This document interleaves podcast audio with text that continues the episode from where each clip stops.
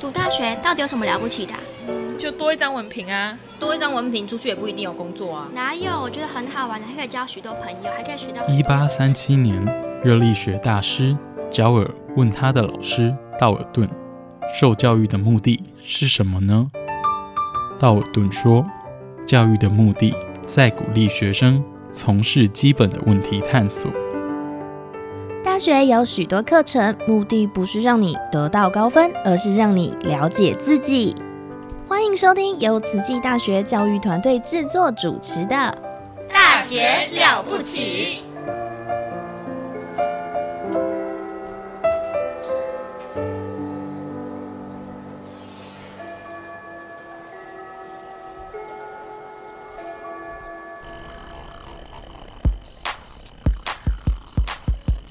你现在收听的节目是《戏剧漫播》。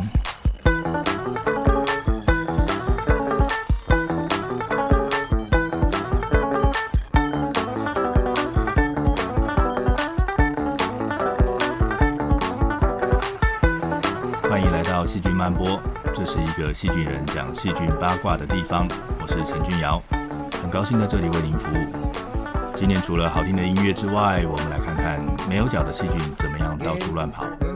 接着再来看一个发生在美国的沉船事件。最后呢，来看细菌之间的战争。希望你会喜欢今天的节目。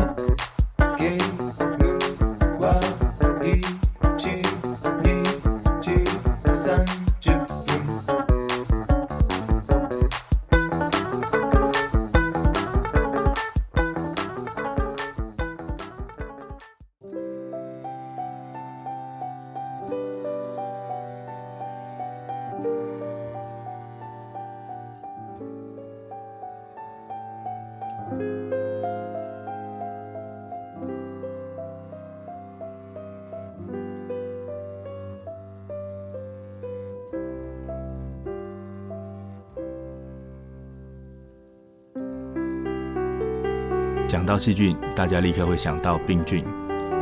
病菌会传染，能够从一个地方跑到另外一个地方，好会跑。我们是有两只脚的动物，用脚行遍天下。啊，细菌比我们小很多，又没有脚，它们是要怎么做才能够在四处跑来跑去的呢？接下来来跟大家介绍四种细菌神奇的旅行方式：一种靠鞭毛，一种靠线毛，一种靠身材。还有一种好像是利用魔法。细菌最主要的运动方式是靠鞭毛，鞭毛像尾巴一样在身体的后面提供动力。是说细菌只有一个细胞，你很难说它哪里是头，哪里是尾。那我们就暂时把鞭毛出现的地方当做是尾巴好了。鞭毛像是细菌的尾巴，但是它的构造跟原理跟鱼的尾巴完全不一样。鱼的尾巴扁扁的一片。软软的有弹性，靠着左右摆动来提供往前走的动力。细菌的鞭毛则是偏硬的构造，长成螺旋形，长长的，像是被拉长的弹簧一样。而且它不是左右摆动，而是像小船后面的螺旋桨那样高速旋转。你也可以把它想象成一个电钻，电钻正转的时候可以钻进木头。反转的时候就能够提供推力，把细菌往前推着走了。有的细菌长了一根鞭毛，有的细菌长了一把鞭毛，像头上绑了马尾的人一样。你也会看到有的细菌从身体的好几个地方都长出鞭毛，这个我就不知道要怎么形容它了。靠这个鞭毛推动的移动方式应该叫做游动，它让细菌可以在有水的地方往前游。但是细菌并不需要有一个池塘，还是要到海里面它才会游。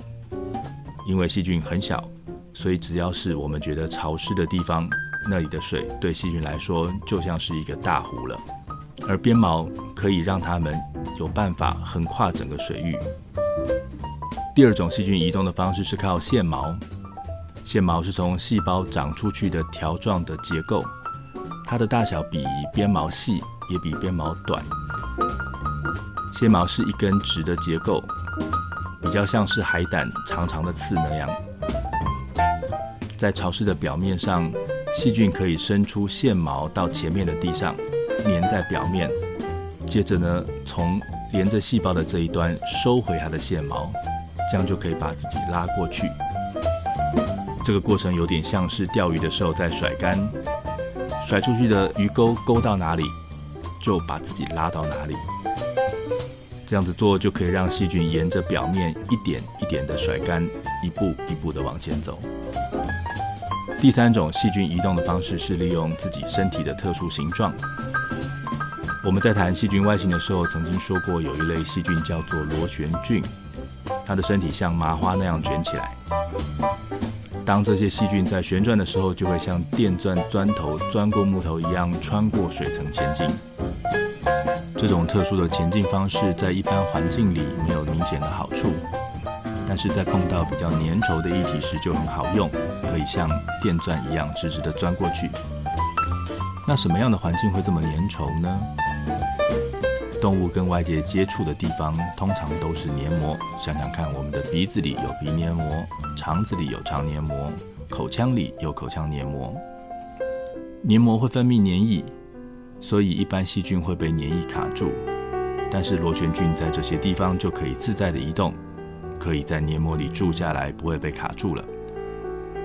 第四种细菌移动的方式最为神奇，这些细菌没有伸出细胞的构造，不会旋转，也不会变形，但是在显微镜底下，你就能看到它一直的往前进。近几年来，微生物学家终于搞清楚这些细菌是怎么移动的。这些细菌在构造上有两层细胞膜，一层叫做外膜，一层叫做内膜。它们的外膜贴在地上，跟外界接触。整个细胞是由内膜在外膜的里面走。这样讲起来很抽象，但是请你想象一下，坦克车，它可以用轮子走在履带上，而履带压在地上。或者你也可以把它想成草地上玩的太空球。那种大到人可以钻进去的塑胶大泡泡，在玩的时候，人在里面走，就可以推动整个球往前进。细菌也是这样，是用包着内膜的身体走在外膜上往前进。但是这些方法都只能让细菌做短距离的移动。细菌花了一辈子能走的距离，加起来可能不到一公分。这样其实没有办法解释它们为什么可以占领全世界。细菌其实还有很多远距离移动的方法，像是跟着真菌在菌丝上跑，跟着植物的种子被带到远方，粘在动物的身上被带到更远的地方，甚至可以跟着空中漂浮的微粒散步。有机会我们再来聊聊这部分的故事。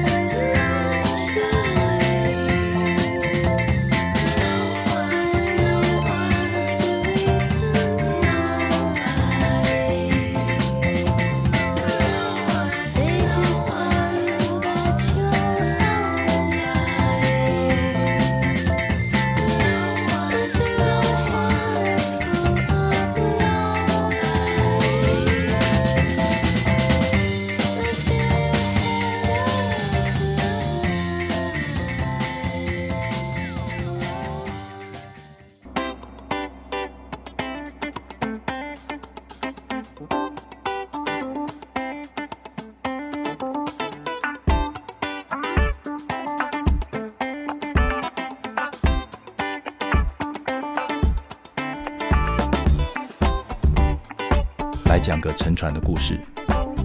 这个故事发生在美国北卡罗来纳州。二零一零年，东卡罗来纳大学海事研究所的 Nathan Richards 教授正带着一群学生准备潜水，要做水下考古探勘。不过今天的海不太平静，原本想要去探勘的那艘船附近看起来蛮危险的，下水可能不太安全。这要怎么办呢？他们最后决定换个地方，找一个浅一点的地方，会比较安全。北卡罗来纳州在二次世界大战的时候是个军港，经常会有军舰出入。德国著名的潜艇 U-boat 会利用他们隐蔽的特性，躲在门口偷袭，所以这个地方留下了不少军舰残骸，甚至有一个 Torpedo Alley 鱼雷巷这样的称号。这一带的沉船特别多。他们在的地方是 Pamlico Sound。潘利口湾，在 Papulam 附近离岸不远的地方有一艘沉船，不知道是什么时候就开始躺在那个地方了。这艘船的上半部已经被每天来来去去的浪给带走，只剩下下半部稳稳地坐在海床上，埋在浅浅的海水底下，看起来是个蛮不错的选择。他们觉得那里水比较浅，适合让学生下水练习操作，所以就决定把学生带过去了。这艘船还蛮大的，它的长度大概有五十公尺长，宽度有九公尺。只是上半部不见了，现在的高度大概只剩下一公尺左右。他们好好的完成了文史调查的工作，测量了这个船的大小、尺寸、结构等等。这些事情做完以后，他们觉得好像应该要来追查一下这艘船的身份。那从附近的居民里面呢，他们没有问出任何详细的资料，大家都觉得这艘船好像从小就存在那个地方了，并不太清楚它到底是从哪里来的。那要怎么样才能找出它的身份呢？他们现在有自己测量到的这艘船的下半身的尺寸资料，这个可以拿来当做比对用。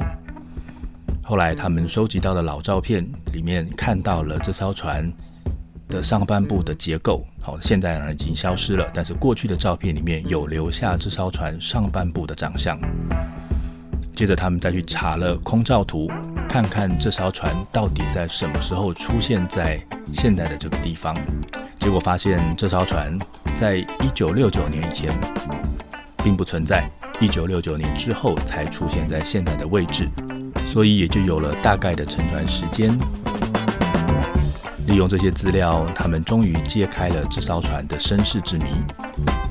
原来，这船生于1944年，原本是一艘两栖登陆支援炮舰，打过二次世界大战。在厨役变成平民之后，变成了一艘运输船，结果在一次船难中沉没在现在的这个地方。但是，这艘船到底跟细菌有什么关系呢？原来这群人，那当他们知道了这艘船的历史之后，他们想要保存这艘船来作为历史的见证。但是这艘船泡在海水里这么多年，现在已经经不起重机械的打捞。如果真的要把它拉出水面的话，大概会整艘船支离破碎。这要怎么办呢？所以看起来就地保存可能是目前最好的选项。不过，把船继续留在海里，最担心的是它会随着时间锈蚀，而最有可能的凶手就是水里的细菌，因为细菌的活动可能会加速船锈蚀的速度。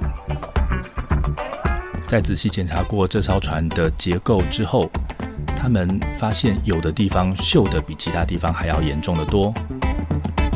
他们想要知道这个现象是不是微生物干的好事。于是他们找来了微生物学家，在采取了这个船上二十七个不同的样本，然后拿这些样本去做 DNA 分析，希望能够看出在这些物件上面到底有什么微生物存在，找出细菌的组成，然后从这些细菌的名字去猜出它可能在这里做了什么事。经过一连串的分析之后。他们发现锈的比较厉害的这些地方都有比较多的铁氧化菌。什么是铁氧化菌呢？从名字上来看，就是能够把铁氧化掉的细菌。这些细菌可以把铁溶掉。正确一点说，应该是原本是硬邦邦的金属铁，在细菌的作用之下会变成铁离子，溶解在水里面。对细菌来说，这样子可以换取能量来生活，但是对原本的金属制品来说，那就消失了，就溶解掉了。他们进一步对这个细菌啊进行研究，去看了这个细菌的基因体，看看它到底带了哪些基因，来猜这个细菌会做什么样的事情。结果他们得到了惊人的发现，这个细菌可以自己打点所有它自己需要的养分。我们说植物可以行光合作用来固碳，就是用二氧化碳来制造葡萄糖，来当做自己碳的来源。而这个细菌会做这件事情，它也可以利用二氧化碳来制造自己需要的养分。我们动物要吃蛋白质来补充细胞里需要的氮，不过这个细菌更厉害，它可以自己固氮。就是从空气里面哦找氮气来制造氨基酸，然后变成自己的养分。所有的生物都需要碳跟氮来当做自己主要的养分。这个细菌呢，它完全凭空就可以生出碳跟氮的这两种养分。当然，你要直接从空气里面得到这些养分，并不是件简单的事情，你需要用掉很大量的能量。这个细菌的能量就来自船上的铁，用的越多，这个船就锈得越快。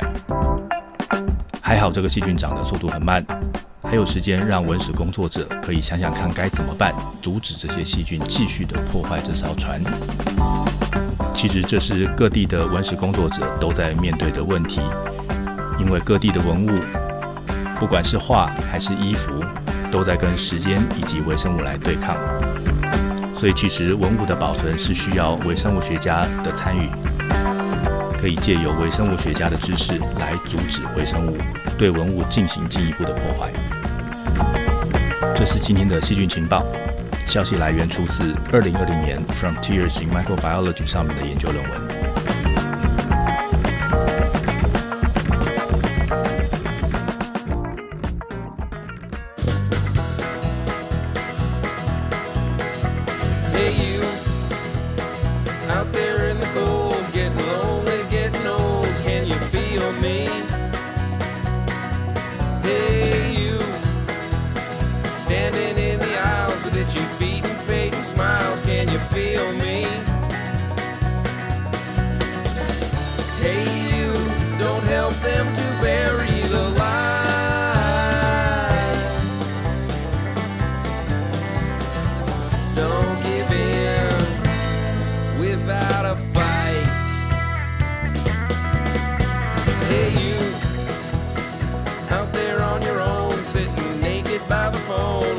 Touch me. Hey, you, with your ear against the wall, waiting for someone to call. Would you touch me?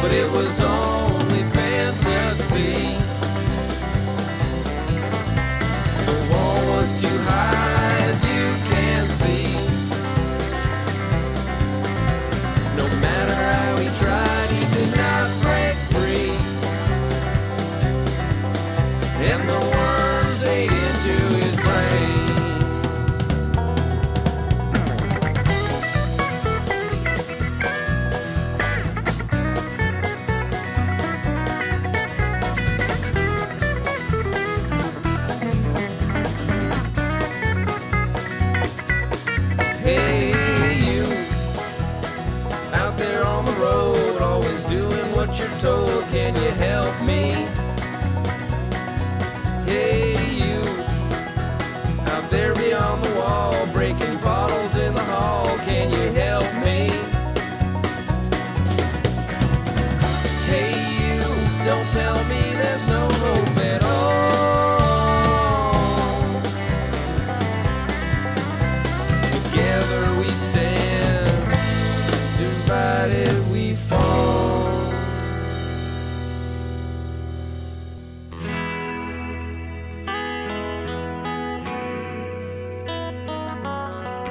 菌跟我们人类一样是生物，我们会怕被病菌感染而生病，细菌呢也是。细菌的敌人叫做噬菌体，它算是细菌的病毒，会跑到细菌的细胞里面造成感染。噬菌体会住到细菌的细胞里面去控制这只细菌，然后用细菌的养分来复制自己，制造出好几百个后代。噬菌体的工作做完之后，接着就会把细菌溶开一个洞，让细菌炸开。这样做就可以放出在细菌的细胞里面那些刚刚做好的噬菌体。准备去感染下一个细胞。你很怕 COVID-19 的病毒感染，细菌呢也怕被噬菌体感染。不过噬菌体还真的是个非常重要的存在。自然界里有很多噬菌体，每一种噬菌体都会找自己的细菌猎物来发动攻击。这些噬菌体很重要，因为它们是让这些细菌不要一直增加的力量。生活在各种不同环境里的细菌。在讨生活的时候都要小心，不要被噬菌体感染而生病，不然很快就会死翘翘了。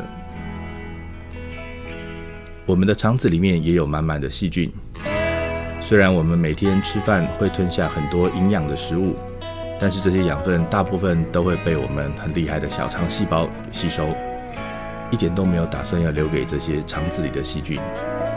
所以那些住在我们肠子里的各种细菌。就只能去分剩下那些不多的养分，所以这些细菌为了生存，它们就得用上各种不同的方法来抢养分。不过细菌的构造实在是太简单了，它不能打人，也不能咬人，能够用来攻击对方的方式是使用化学武器，用下毒的方式来把竞争对手给毒死，然后才能享用留下来的养分以及对手的尸体。这里要来介绍今天的主角，是一种细菌制造的毒素，叫做大肠杆菌素 （Colibactin）。这个毒素老早就被人注意了，因为科学家发现它可能可以让人得到大肠直肠癌。这个毒素可以不正常的连接 DNA 来影响人类的细胞，所以科学家们长期以来都在关心，到底是什么细菌会制造它。但有一件事情很奇怪，细菌很节俭。这倒不是说细菌有美德，而是说细菌能拿到的养分非常少，所以所有的养分都应该要拿来生长。因为在细菌的世界里面，在数量上长出别人，就会被别人给取代掉。所以细菌愿意花钱做的事，其实是花能量做的事情，一定要对自己有用。不会浪费这些好不容易取得的能量来做不必要的事。研究人员发现，能够制造大肠杆菌素的细菌，会比较容易在肠子里活下来。如果把它加到肠子里面，会大大影响肠子里面出现细菌的种类。看起来它可以很明显的影响到其他的细菌，但是如果单独拿这个毒素来毒害其他的细菌，又没有效，所以到底这些细菌是怎么拿大肠杆菌素来影响别人的呢？有一群科学家最近找到了答案，他们发现原来大肠杆菌素的作用是唤醒细菌体内的恶魔，而这个恶魔就是躲在细菌体内的噬菌体。噬菌体有两种不同的生活方式。一种是进到细菌的细胞里面就开始进行复制，然后很快的杀死细菌；另外一种则是在进入细菌之后会潜伏在细胞里面，他们会把自己的 DNA 嵌进细菌的 DNA 里面，伪装成人家的一部分，然后从此销声匿迹，不影响细菌的生存。那这样做的好处呢，就是当细菌要复制自己的 DNA 的时候，就会顺便也复制了噬菌体的 DNA。于是噬菌体什么都不做，就可以世世代代一起跟着细菌活下来。真是一种非常偷懒到极致的生存方式。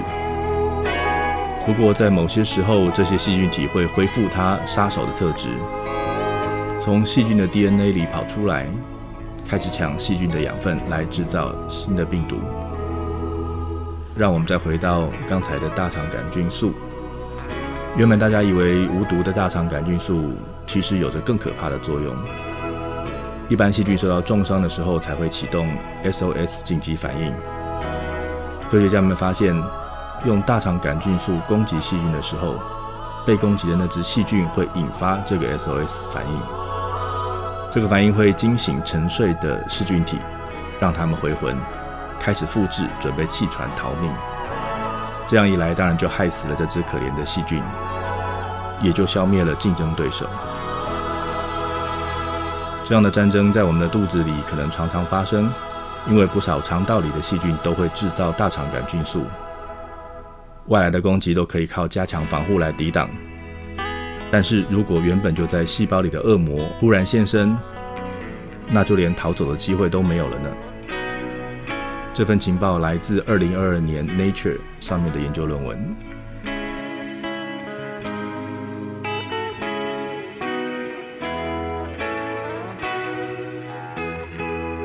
好的，节目要结束了，谢谢您的收听，欢迎追踪我在 Facebook 上细菌漫播粉丝专业，也欢迎你告诉我你想知道什么样的细菌事。我是陈君瑶，我们下次再会。